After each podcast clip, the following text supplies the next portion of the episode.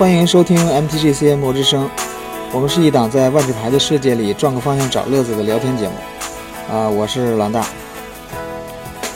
大家好，我是韩逸轩。我是段丈，我们的大本营嘿嘿又要做广告了啊！广告。我们的大本营在微信公众号 MTGCN 博士都搜索 MTGCN BSD，是最全的万智牌背景故事设定和设计文章的宝库。嗯，嗯，这是很有广告的自我修养。先说对啊，对，这个我我我这样，我我注意到最近咱们公众号啊，就是最近这个咱们的公众号的内容啊，不是丽莲娜就是贾露，不是贾露就是丽莲娜，嗯是吧？嗯，没没没，我你看段丈最近都开始惦记塞洛斯的事儿了，嗯文章也没少发。这明年春节的那个系列，这就预定上了但是。但是现在咱是在这个埃卓时空，所以咱们得讲讲埃卓吧。呃，你就说咋讲吧。这个欧科啊，欧科。与时俱进的欧科一期吗？对，咱们咱们就聊聊埃卓王权，欧科，句号。欧科 嗯，那你对，那你说聊啊聊怎么聊啊？这个欧科啊，就是第一个欧科就是 OK 的欧科，第二啊这个欧科个欧科。呢、就是第二个欧科呢就是欧科的欧科。啊，哎，切冠欧科。我是感觉就是按照这个我的了理解啊，就是这个系列基本上说完欧科啊，这个系列就欧科了就 对，那结合最近的热点，这个系列以后可以有一个非常完美的童话开头，就是很久以前，很久以前欧科，然后就没有。对，然后就没了。这个对，这个可能可能有一些这个听众朋友还不知道咋回事儿啊，先跟欧科是怎、怎么回事，先跟大家说一下，免得断账在此此处偷懒不贴牌。啊，这可以贴嗯。这断账知不知道这事儿啊？欧科已经被办了，我他被办了，被贾路办了吗？被这被威士忌给办了。这个欧科 还有很久以前是吧？对，还有这个 M 二零的一个对这个秋色木莲都都被在 T 二被禁了。这个之前对呀、对呀、这个这个上一次上一个 MC 这个 Mythic Championship 的赛场统计，呃，包括 MTGA 的一些数据，有这个赛场上有百分之百之将近百分之七十的套牌都用了欧克，是吧？对，所以这个这个环境变得特别单一，然后威士忌决定把这几张牌禁了，所以这个艾卓的系列的百花齐放的春天要来了的感觉。对对，这这里边咱们要解释一下，百花齐放的意思就是，你现在在 MTGA 的天梯构筑里边打牌，常常会遇到一百多张一套的套牌，特别吓人。对，最疯狂的一次我遇到过一套是二百二十八张，回头可以给大家看截图，我就感觉是 EDH 主被一起打的，嗯。就这样子，其实欧科这这样子的牌，它其实给环境的压力真的是很大的，而且从意境上来说，艾卓它的设计本来就是一个骑士和童话的世界，欧科它的设定就是一个外来的一种捣乱的角色。但是它这么强，大家眼里边只有欧科这个环境，无论是从意境还是比赛的这种互动感，嗯感觉蛮不好的。嗯对，对，嗯，其实本来我会觉得，就是《爱卓王权》啊，它作为一个系列，如果介绍给大家的，会有一点问题。但其实你现在这么看的话，可能我觉得问题会更多一点。大家的关注点都在欧科身上了。这个我我记我记得上次我我不在的时候，你们俩在伊夏兰的时候组了一套 这个有 MTGN 特、MTGCN 特色的这个新手欢迎套牌对决包，对，好对吧？那对对，对那次但是那次我没参与上，要不咱们这次就我也来掺和一下，看看咱们也顺便打消一下韩老师的顾虑。对这个韩老师对，先先先请韩老师说说到底有什么顾虑啊？就是说，你觉得推拿这个系列来介绍万智牌推新，觉得会有什么样的问题呢？嗯嗯，对，就是其实这一个系列有一点不太像万智牌以往的嗯风格了。过去的万智牌其实是一个，比如说讲真正自己原创的故事，而这一次它是真的很偏重现实中的这种流传已久的童话传说。其实你看，像以前啊，像阿芒卡伊夏兰就很有埃及风格，或者是中美洲的这种风格，对？这个我们一看设定集，呃如果这个设定集出版的时候啊，大家会了解的更清楚啊。现在可能有一些我都知道要给你控广告的时间了。这这还真有听众朋友在这个问我，就是这这这两本书什么时候出？真的有问。对，现在是一个审我们也很着对，现在是在一个审批流程上，这可能还不是一个个别现象，个别现象。呃，好多书都是因为受这个影响，请大家继续持币观望啊。这个每天可能存在支付宝里边啊，给马云爸爸在做广告，还能多多留点钱啊。嗯，韩老师韩老师继续说继续，韩老师继续说。对阿芒阿芒凯和伊夏丸这其实，对对对，但其实这两个世界，他们的故事真的是万智牌原创的，然后他们是把卡牌和故事啊这样做一个结合，而爱卓王权它的形象明显是什么复制。我们能见到的什么姜饼屋、南瓜马车、水晶鞋呀、还有包括亚瑟王的这种圣剑呐、然后湖中妖、圆桌骑士等等。所以其实前者是万智牌惯有的一种风格化，你说它像，但是又似是而非，这不用断章打广告了，我就直接说卡拉德许。嗯你说它是印度风格，但其实它，你要真的想去找印度精神的内涵，完全没有似乎并找不到很多。对，是这样，它内涵又不在。那么，而这一次的爱卓它是实物化的，所以其实我们未来在向新朋友介绍万智牌，如果你给他们看到的是爱卓，会不会给他一种感觉，就是万智牌本来是这样的，它是一个玩梗的一个卡牌游戏。可能会对，可能会有这样的这个错觉哈，印象。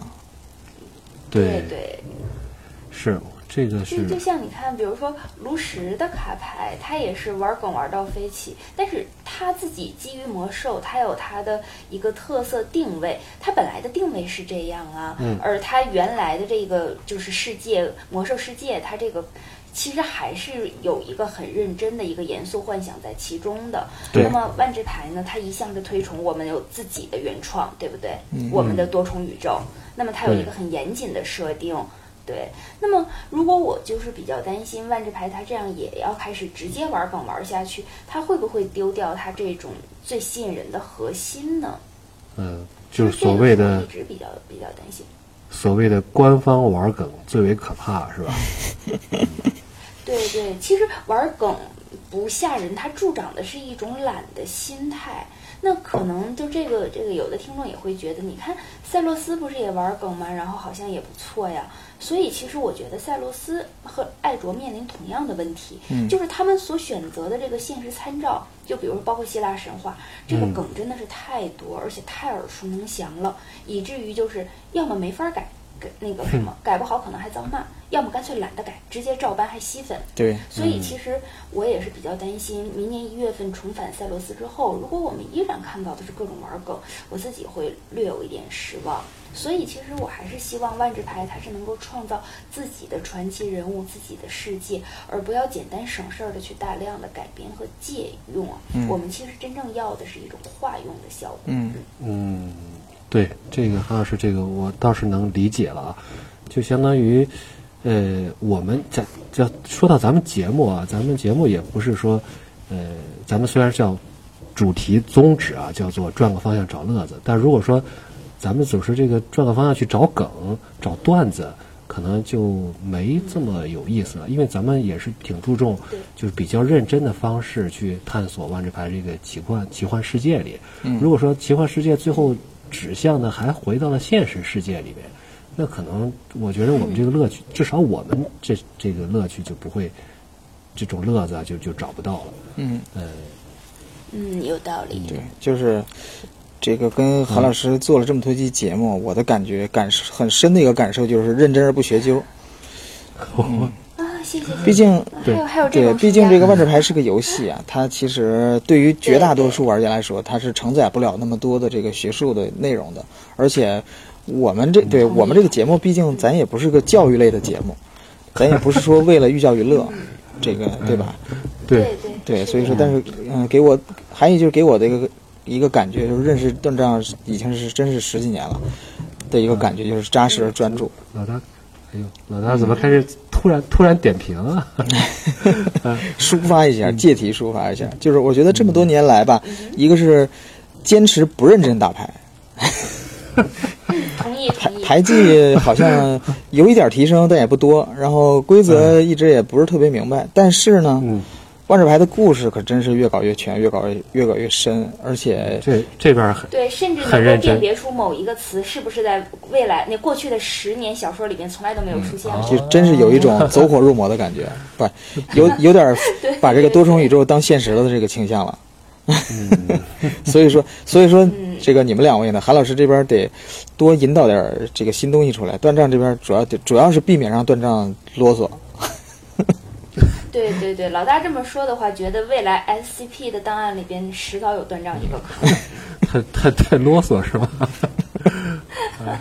对你这个收编方式是禁言。嗯，对，那其实说回来，咱们爱卓的系列，咱们这回既然还是要做有 MTGCN 特色的一个引燃火花新手教学对决高啊，这个这个想想看，好霸气，好中二的名字。咱们还是要如实的反映一下爱卓这个时空的特色。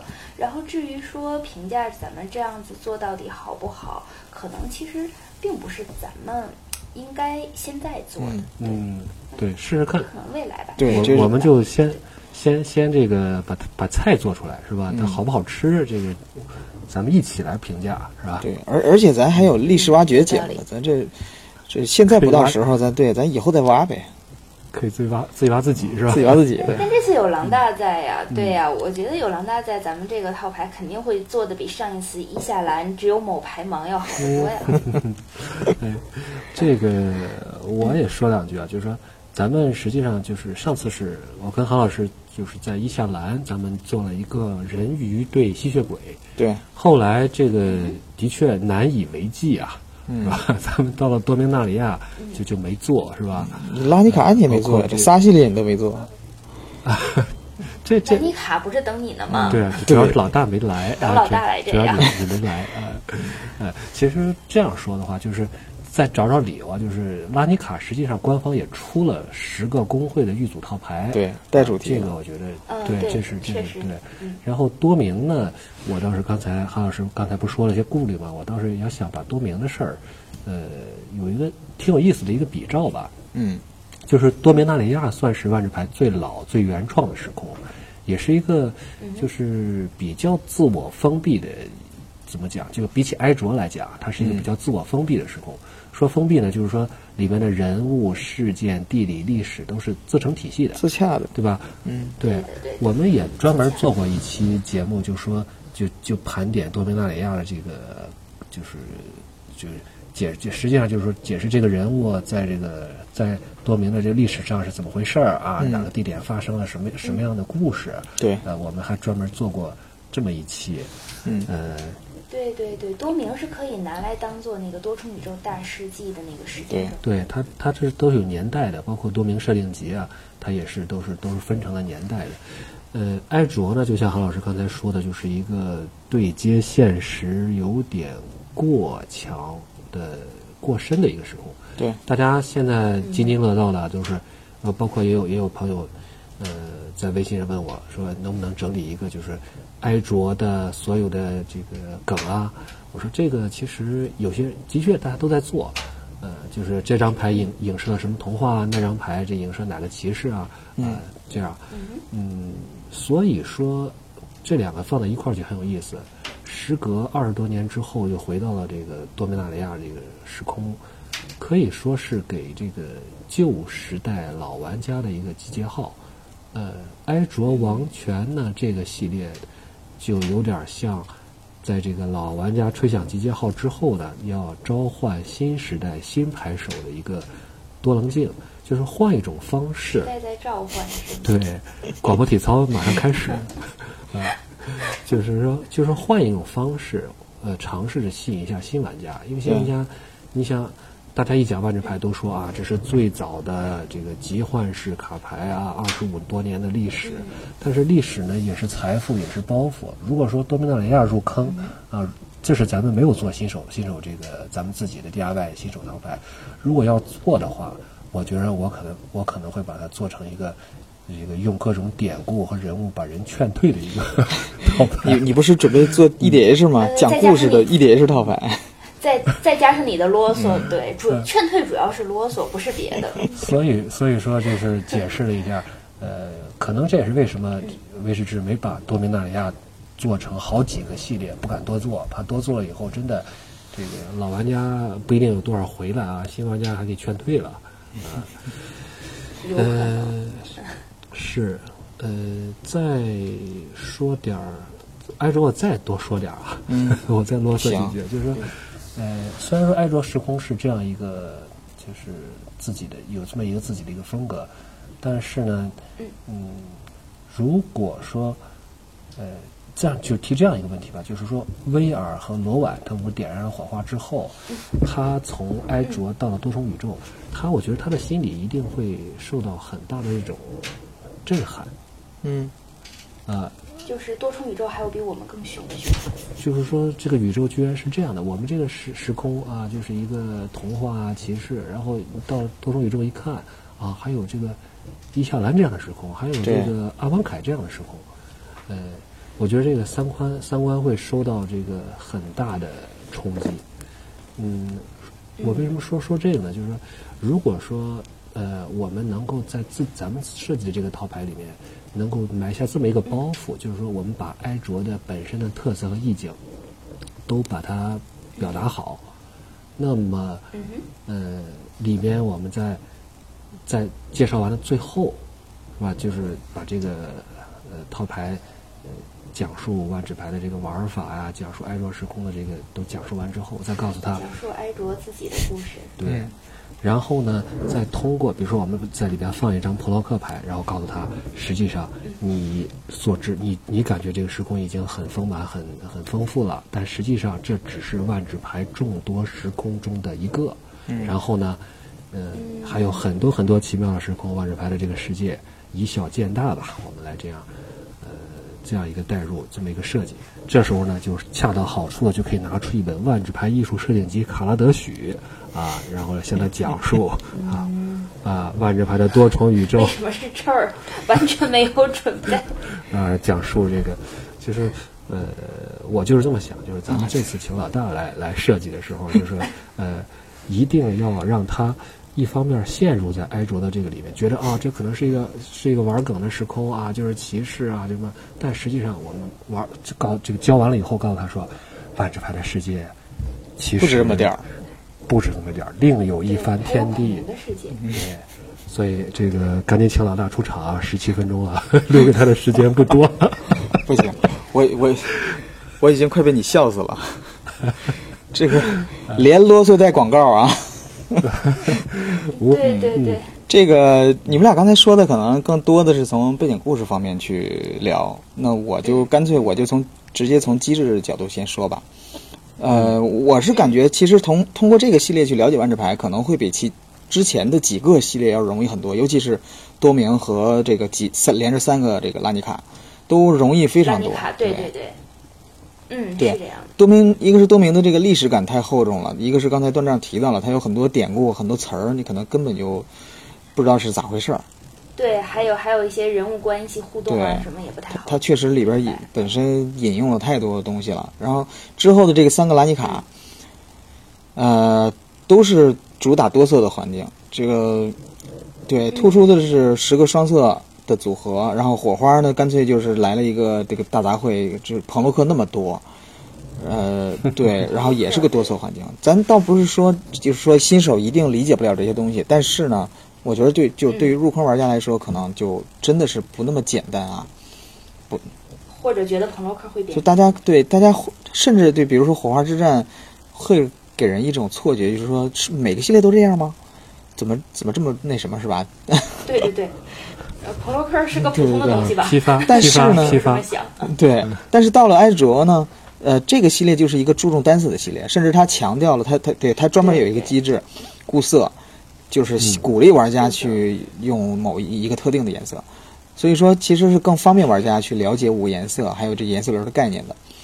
嗯。那么颜色流的概念咱就就不展开讲了啊，段丈你到时候放个链接，咱对上连接没问题。是这样然后，如果对这个机制有兴趣的话呢，实际上官网这个魔法设计院栏目的文章质量也都很不错。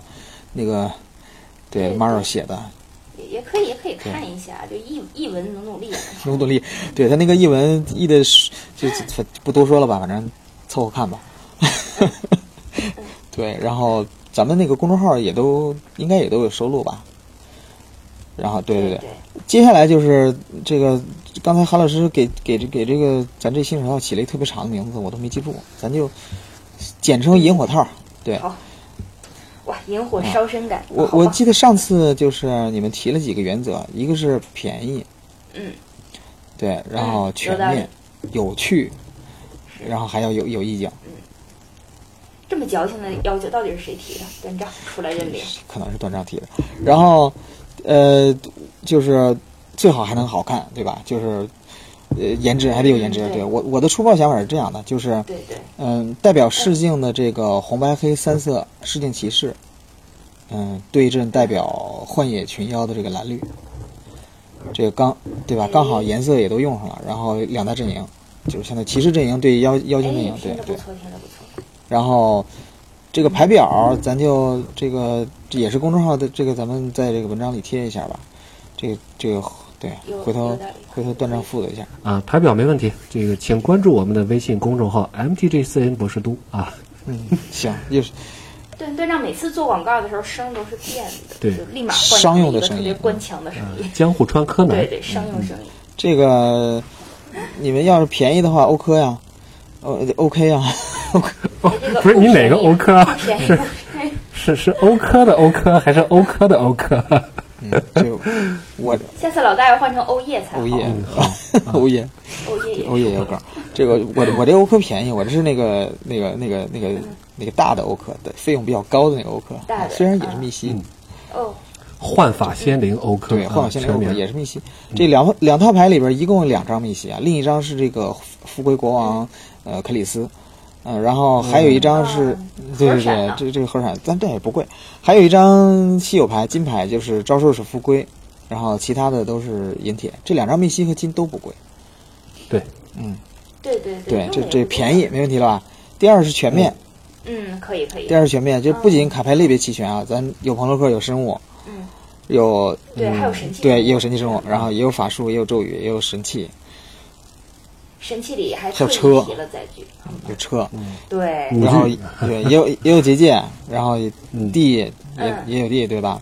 对对，然后单色牌、多色牌、混血牌也都有，而且每个颜色的代表异能也都有，也而且啊，考虑的好全面呢，对。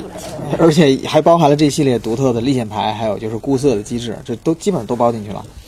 你看谁最会做广告？二张？牌够用吗？谁最会做广告啊？你看看，咱这是给威士忌做广告。然后生物异能上呢，骑士套的生物咱们有白色有仙弓，对吧？青年骑士有仙弓，嗯，然后有飞行，午夜骑士团的飞行，然后争争锋金锅的这个威慑，嗯，修嗯。修法骑士有美。死处。啊，对美那个。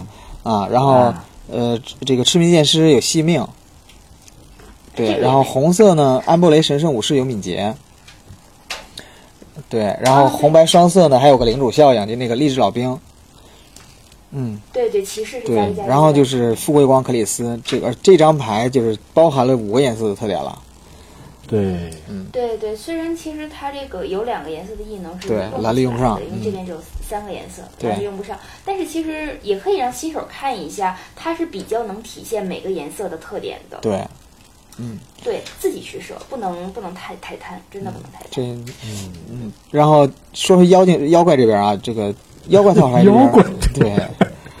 妖怪套牌对群群妖群妖啊，绿色有凶猛猎巫狼，它有践踏，然后九对、啊九慈世僧的能产废，对吧？它是一个产废人儿，然后斗境巨人是段章最爱的斗境巨人，对，可以一个是 对，一个是他自己带这个这，一个是他这个是一个历那个历险，而且他对你这个找地也可以代表这个绿色的一个特色，而且哎他自己的攻防是根据地的数量确定的，这也是一个比较对吧？对，而且新手可能也没见过这种东西。星号星号嘛，对吧？对就是说啊，然后飞行刚才说了，这次蓝色的这个古籍骑兵也有飞行，然后寒冰女王的这个异能也是非常典型的一个蓝色的异能，就是让生物不能重置。嗯，然后最缺德的还有就是 对，最最缺德的还有就是守密守知道是密人鱼 我都知道。老大一定是在 MTGA 上被被打的烦了，才会把这张扔进来。三十张的套牌呀，进场磨四张，人家还剩啥？真是，人家起手还抓七张。在这个 MTGA 上，就是遇到这种牌，就是不能说脏话，就啥也不想说了。对，同意。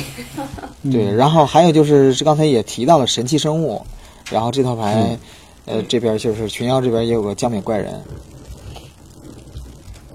啊，而且它的穿透是非常厉害的，这个太厉害。是如果打好了，对对对，如果打好的话，新手会发现它非常非常强。而且就是带着这副牌去介绍的时候，还可以事先在手机里存上这个系列《埃卓王权》系列的预告片。预告片啊，对，有朋友问我就说这个姜饼人在故事里怎么样了？然后我 把小说翻了两遍，这个好像没提，大概被吃掉了吧？嗯，对，但是很有意思，这个这个点其实挺有意思的。嗯，而且对，而且它跟 MTGA 上对接的很好。如果大家仔细听的话，MTGA 上那个姜饼人出场的时候是女孩子的笑，不是男的。哦，对，跟那个预告片完美对接。是啊。然后对，然后说说除了生物啊，呃，法术跟瞬间方面呢，呃，黑白红的骑士套里边黑色有直杀，咱们有这个猎魂术，然后减生物攻防的咱也有，对，咱也有这个呃葬仪庆典。对。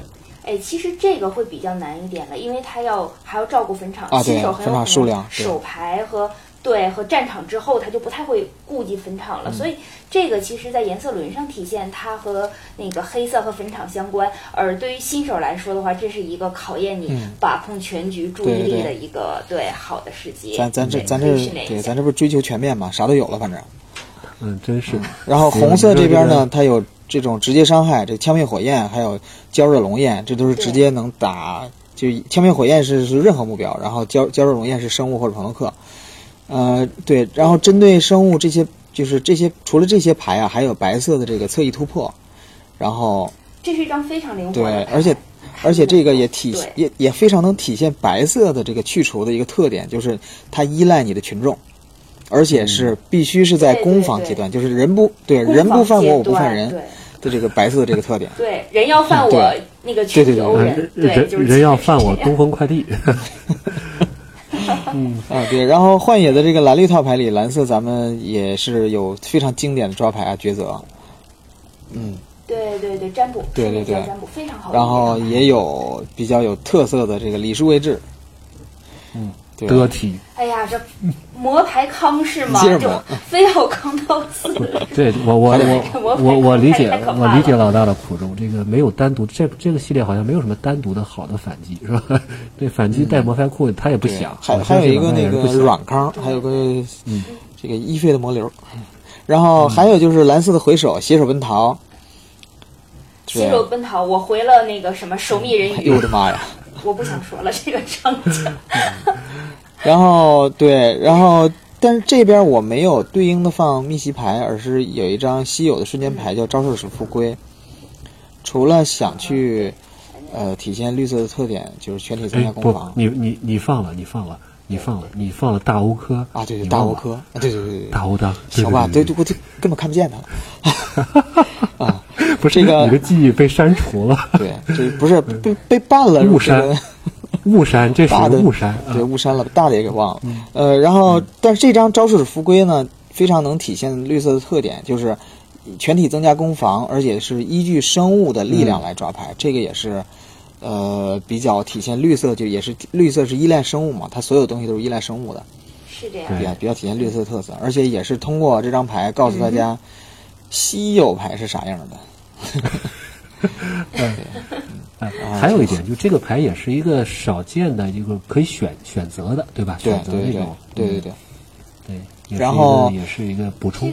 嗯嗯，然后结界神器咱也说一说啊，就是白色的有一个 aura 灵气，就是受控高塔。嗯，对。呃，基本和平主义，对，这也是变种，非常。典型的一个白色的所谓的软去除，不杀你，但是对对，你不能攻也不能防，那就是膈应你放在那儿。而且而且这个特别有意思，它其实也考虑了一点这个意境现实啊，这个飞行不不能结附在飞行生物上，飞的直接从窗户飞走了。嗯，对。对，断账看这张牌一定只看的是颜值。嗯，是。大美妞看怎么爬上去啊？我看的是路线。人人家有头发，然后红红黑双色的有个这个钢爪长枪，嗯，这也是介绍一下武介绍一下这个武具这个概念。对对，而而且可以给拍手一个提醒，就是塔克骑士的这个对联合效应。对，对，您可以考虑一下万万智牌正体印刷的每一个字其实都是有意义的，就是像以前我们数学老师总说，就是读题题读明白题，你自然对你就能把题翻译出来，你就可以做出来了。那个打万智也是这样子，每一个字这不是裁判界裁判界经常有一句叫 “read the F card” 吗？嗯，嗯，但是我要说的，嗯，嗯，但是我要说的，就是万智牌上斜体印刷的每一个字也都是非常有意境的。行，这这两句可以放在文案里裱起来，非常对仗的两句。啊，接着说套牌啊，然后蓝色呢有个放了一个灵气叫变蛙咒，嗯，变蛙咒，对就是这个这个，我就觉得基础攻防变成一啊，会不会这个增加点理解的负担？就是攻防啊，还有就这出个基础攻防啊，是吧？这会不会有理解负担？嗯，可能会有点儿，基础攻防变为三，牌手也会有那个被办了，那个咱不要调了，不要提它了。这个对我估计也就是断账理解起来比较有负担。没事，这可能会有点问题，但是这个咱们可以从意境上来去理解，就是变变青蛙了嘛，对吧？就是就是一意，对，变青蛙了。然后还放了一个蓝色的灵气叫小巧精致，嗯，对，啊，这张那个他对他他会首先给牌手一个比较难的一个异能，就是闪现，闪现是有一点难度。但是这个对，其次也是同样要看。但是但是这个小巧精致跟这套牌的恶心人主题很搭呀，就咱这么多魔牌库呢，对对对，很快很快小小精致就减六了。对 对对对，然后绿色咱也放了个灵气，这个绿色咱叫贴皮儿了哈，叫斗劲高手嗯，啊，而且又是斗镜系列，真是对。又是专门为我准备的是吧？对对对对对，就喜欢豆子，而且顺便介绍了一个新的异能叫延世，对，因为对面正好也有飞。行。对，然后还有一张贴皮儿，这这套牌咱没少放贴皮儿哈，这叫克里斯化身。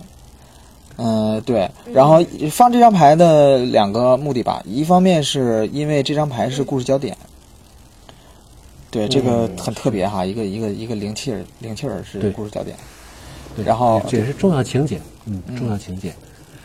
而且也是怎么说呢？就是这张牌也也是就是呃怎么说比较比较设一个是设定攻防，二是还能抓张牌，我觉得呃也是比较怎么说呢？绿色当中比较特别的一个一个灵气吧，很少有。绿色好像一般情况下都是给自己怎么怎么样，这个可能你更多的会去用在对手的这个呃生物上，而不是对可能比较少会拿它坑自己的生物吧。当然，当然，这个反正看情况吧。这个我觉得是，呃，玩家可能会在这张牌上有一个，尤其是新手啊，会有一个纠结，有一个选择。我觉得这张牌也是比较特别的，而且，呃，这个牌也可能排名也会让玩家有点对故事产生一点兴趣。就是肯里斯，这是刚才咱刚说完这个肯里斯这个国王，啊，是啊，他怎么就就就就变路了呢？尤其是如果对面出了肯里斯，然后你看着手里的肯里斯花哎一贴对面，我叫一声，你敢答应吗？不是他自愿的吗你们 不是你这个对对对，叫一声，你答应吗这？个，你们在欧科刚刚被禁的时候就提路这个梗啊，你们这个人这都是太坏了。那我们说奈良吗？难道？而且呃，还有就是接着说啊，这个神器呢，本来想放这个梅茨长长长戟，但是后来嗯发现这个东西本质上是和钢爪长枪是一个东西，就咱就、嗯就没放这个，嗯改放了，改放了一个车，放了一载具魔法马车。放了放了个车，哎，对，这个这个特别好，它这个就是把神器中的另一个很重要的类别载具，它给体现出来了。而且它这个开车的是两只小耗子，它进场是带两个耗子衍生物的。然后请注意是不要家属忘了把漂不是亮的老鼠，对，不要忘了把把漂亮的仓鼠衍生物塞进去。哦非常喜欢那个是牌。哎，对呀，这个还真是，这个咱们好像其他里边没有，其他牌里没有提到衍生物啊。这个一方面有载具，一方面还这个衍生物也也也体现出来。好像这个这这个系列里边也只有这一个载具，对对对，就是一个载具。五具有的，五具有好几个，但是灰姑娘的马车，嗯嗯。老鼠这么一看，这么一看，这个群妖套还真是真是很妖啊，什么有点强。都是些妖。这其实主要强在哪儿呢？主要强在了它能磨排库。对，主要强在了它能磨完一次还能再来一次。对，然后地方面呢，咱就别苛求有太太强的稀有地了，咱能，呃，这个因为这个基本上这一系列的稀有地都是有点有点特殊能力的。对，嗯，咱就不放了。那能讲清楚基本地和非基本地的概念，我觉得对于新手来说就差不多了。嗯嗯，然后最后就刚才也提到了，在这个群妖这边还是放了一个朋洛克欧克的，是那个不贵的那个便宜的欧克。嗯，我是我是觉得这个咱们总得放一个朋洛克吧。一个是对，一个是这个他在故事里确实是非常重要的，而且他的那个贵的那个版本呢，已经成了这个系列代言人了。嗯，这这系列已经没别人了，就是欧科，所以说这缅怀一下，哎，缅怀，一个是缅怀，二是这个呃放进套牌里头，给大家一个这展现一下，展现他的机会啊，要不在别人见不着他了。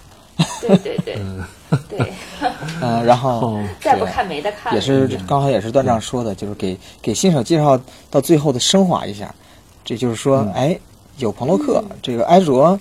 在这个万智牌的多重宇宙，只是其中一个时空。这彭洛克可以去很多其他的地儿，大家可以看一看。对，对，大家可以了解一下，彭洛克还在上个系列还批发了三十多个了。最后补充一点，就是关于机制方面啊，就是呃，两边套牌各放了三张带历险的生物，而且嗯，固色也放了一张枪命火焰。对，就是啊，机制上咱们也都提到了。然后嗯，这个。枪灭火焰可能凑三点红稍微有点难，但是，对它其实固色会有一点，因为毕竟那边三色的，对。但是你就算不凑固色，这张牌三费打三点，而且任意目标，我觉得也还行，对不差，嗯，不差，可以了，是一个比较标准的。然后食品的机制咱也有提到，那个狼四四狼它带带食品，而且姜饼人本身就是食品，对，就可以吃，食品，对对对对，可以吃，嗯。姜饼人的用法，对，真的是希望各位新手可以多多开发。非常厉害，了，真是非常厉害。对对，非常非常厉害，有各种各样的。我可以给大家这个提一点啊，就是给姜饼人身上贴豆茎高耸，太坏了。对，对还好，还好你没放闪光宝物，真的。对，饼上撒豆啊，对，饼上撒豆 就特别好吃。嗯嗯。这个，所以说这咱们花了好大的篇幅，我主要是想说什么呢？就是全面，哦，非常全面，啥都有，而且有特别全面。我觉得比我们想的全多了。我觉得这个已经新手可能会 会太全了哈，记不住了，太全太全面了。对对，新新手是来做普通卷子的，狼大开的是奥赛题。然后说第三点啊，你比较有趣，我觉得应该会比较有趣吧。首先，我比较刻意的回避了白板生物。嗯，对，然后，呃，其次呢，我觉得就是在这个系列里头，一是咱为了体现这一系列的一个机制特色，二是我觉得历险生物啊本身也会让牌手有比较多的思考和选择。这个咱咱也别整太浅了，是吧？这新手也不傻。对对对，真的是，就其实有的时候就那个，我们也不能就像不能把读者、不能把观众都当傻子糊弄。其实大家还是喜欢，既然是抱着自己就是想挑战一下智商，然后来到一个竞技的游戏里边，这种所谓高智商竞技游戏，肯定我们也是会展现这个游戏很多有有意思的一些。那个什么，就是小的方面，而且其实狼大这两套牌，它的思路还是两套的思路都是比较鲜明的。你像试镜骑士这一边，这是很明显的一个不足套。那骑士蛮多的，就十个主打黑白两色的骑士，调色上应该是不太成问题。铺场的话也是比较稳的。你尤其如果是早期，如果要是能够顺利让那个骑士领主下的话，就是领主 buff 下的话，这个还蛮棒。而且能够照顾到这三个颜色基本上都有的一些基本的异能，然后配上五具呀，这个强血应该是可以的。对，嗯，咒语的话就是其他非生物咒语的那种。杀呀，红黑的这种杀呀、烧啊，然后给自己的生物开路啊，这个感觉还是蛮好的，就是也能够让操控这套牌的新手看一下，呃，一个完整的部族思路，它大概都是由什么样的东西来构成的。对，这样子。那要是至于说那边就是群妖妖怪幻界群妖，它是幻野群妖。哎呀，这是你起的名吗？听起来好炫酷。这你不刚才起世境骑士吗？嗯。哦，这个对的不错，这个对的不错。对，它其实是一种什么感觉？因为妖怪本身它就不是一个能团结的对东西，它就不是能够一个团结的团体，所以它不会成为部族。但是蓝绿双色其实是带着一点点控制感的。那生物没有特别多，八个生物，然后法术瞬间和结界呢是应对于对面各种生物的应对，所谓见招拆招的。对，然后我们常见的蓝色的抓牌、占卜、康，然后包括一些闪现的这种贴皮儿的等等异能，其实考验的是你的时机感。如果说对面其实是一种 tempo 的那个节奏一个个扑上来的话，那么蓝绿套一定要考的就是你这些东西要在什么时机用会更好一点。嗯，当然，如果你要是愿意那个坚定的磨下去磨牌库的话，你其实就已经有了一半的胜率了。对对对对，蓝绿蓝绿这个感觉还是有一点点怎么讲，就是它不会有特别强的一个侵略性，但是它一定会让对手有一种特别挫败而无力的哎感觉。，对对对，这个很温和。对对对，而且这个呃，就是蓝绿这边的这个蓝蓝色跟绿色的特色，我觉得体现的还是挺鲜明的。其实基本上就是，对嗯对蓝色这边基本上啥都有了。我刚才也说了，魔牌库啊，大家一定要记住魔牌库。你别老还讲，真的很厉害，我还你别老讲。不是，这是这个这是一个环境的特色，跟让刚才多说，就是再多说一点，刚才韩老师提到的，就是呃，就是群妖，就是群妖这边没有一个部族主题，但是这个这是这个系列的一个特色，就是人类和非人类，就是它它有很多东西是就是是是是，就是非人类有一个什么加成的。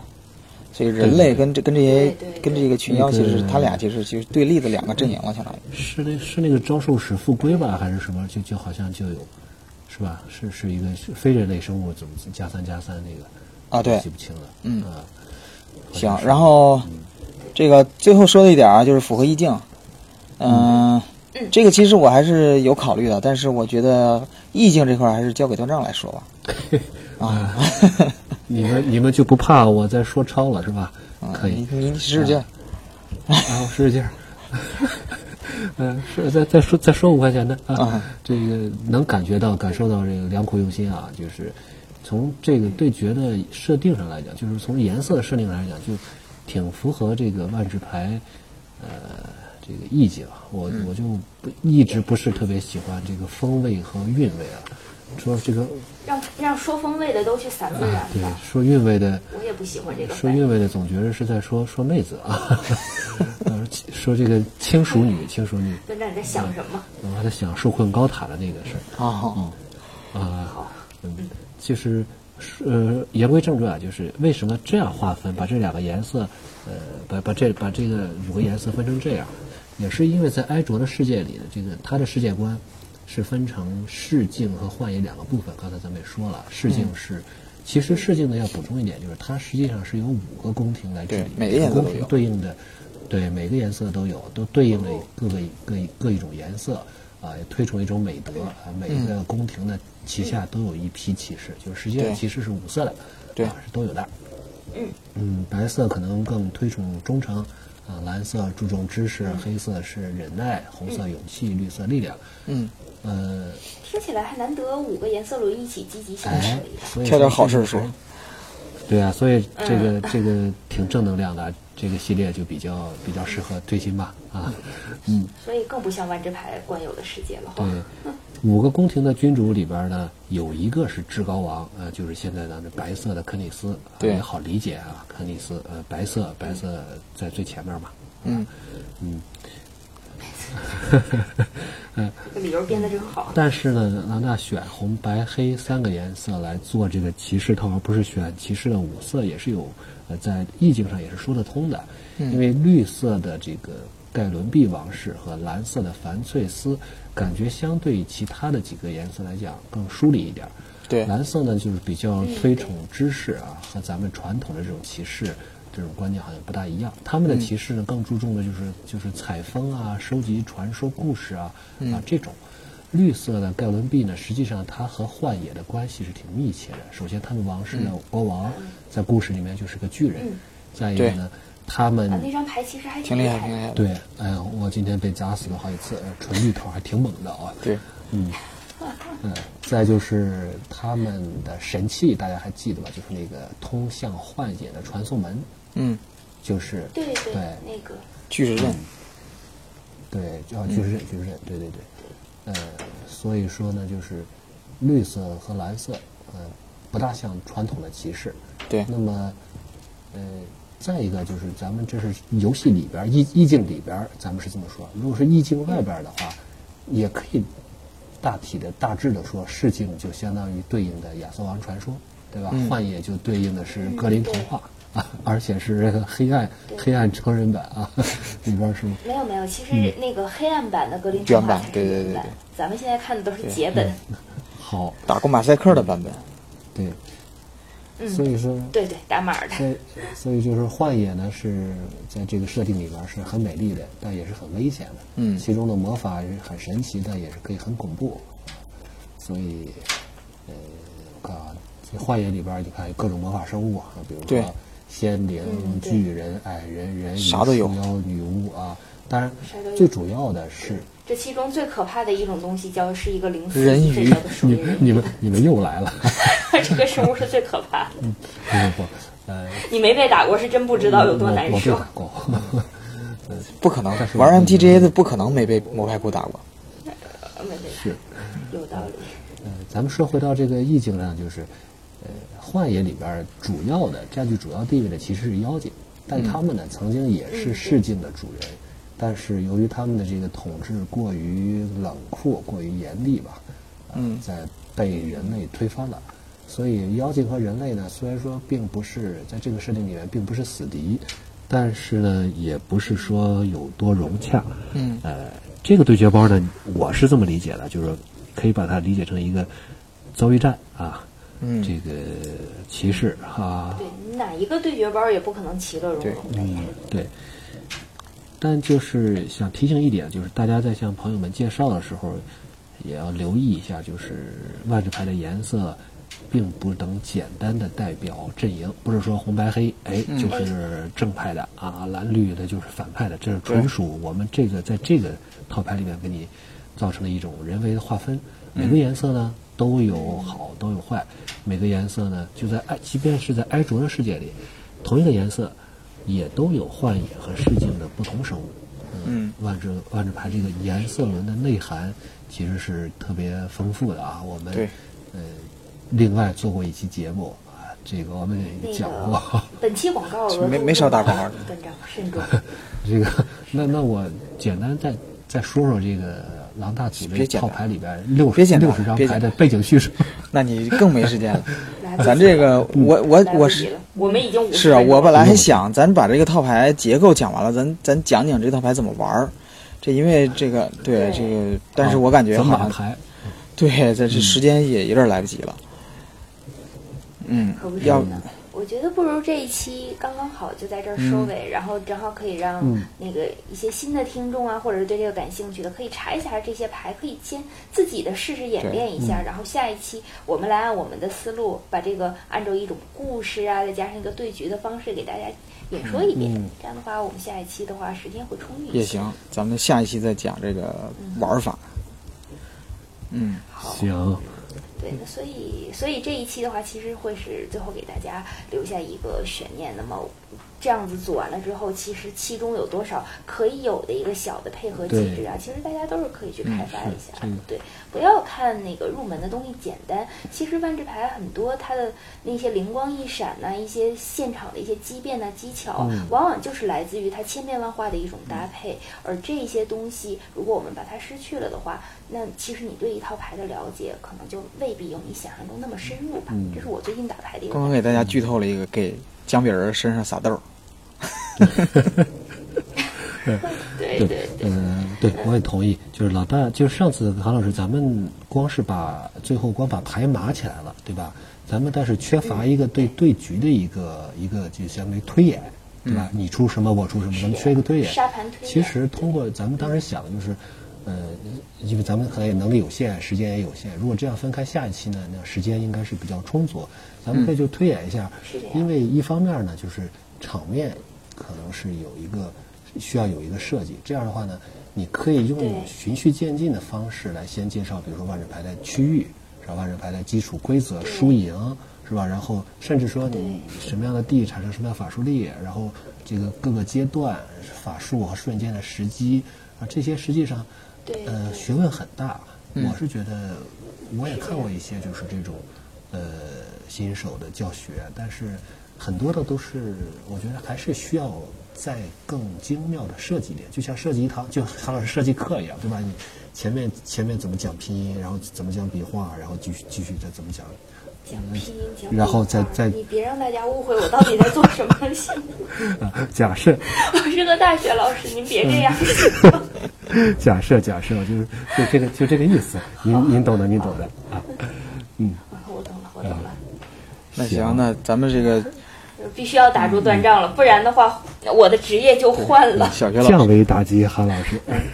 对，这真是。那咱们就把这个套牌的玩法跟使用留到下一期。好那这一期咱们就到这儿，我去收一套。好的，那咱们下期见。好，大家拜拜。好。拜拜。